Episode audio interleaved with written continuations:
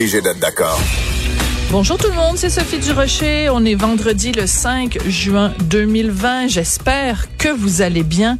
Écoutez, euh, au cours des dernières semaines, beaucoup de gens se sont posé des questions face au confinement. Alors qu'on est en train de déconfiner, il y a beaucoup de réflexions qui se fait autour de cette question-là du confinement. Est-ce qu'on a trop confiné? Est-ce qu'on a confiné trop vite? Qu'est-ce qui serait arrivé si on avait suivi un modèle plus hybride comme celui, par exemple, de la Suède.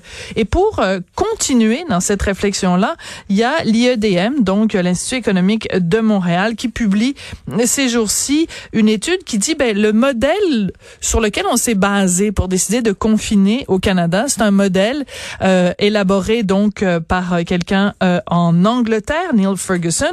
Et ce modèle-là, depuis, a été l'objet d'énormément de critiques des gens qui disent ben ces chiffres à ce gars-là sont absolument pas bons. Donc on a des on a confiné au Canada et au Québec en se basant sur des projections complètement farfelues. Donc, on va en parler un petit peu plus tard dans l'émission avec un des auteurs euh, de cette étude, mais euh, j'avoue que c'est assez euh, ébranlant quand on, on réfléchit, excusez-moi, j'ai un petit chat dans la gorge, ce sont des choses qui arrivent.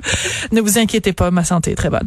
Euh, ce sont des questions drôlement intéressantes parce que, ben, je sais pas si c'est la même chose chez vous dans votre famille, mais chez nous, ça fait des chicanes quand on se parle tous les, les enfants du rocher on fait des, réunions par Zoom euh, une fois par semaine et euh, tout le monde n'est pas d'accord. Il y en a qui trouvent qu'on a trop euh, confiné, qu'on a confiné trop vite, d'autres qui trouvent qu'on déconfine trop vite. Bref, vous allez pouvoir vous faire votre propre opinion quand on va faire cette entrevue avec un économiste de l'IEDM un petit peu plus tard dans l'émission.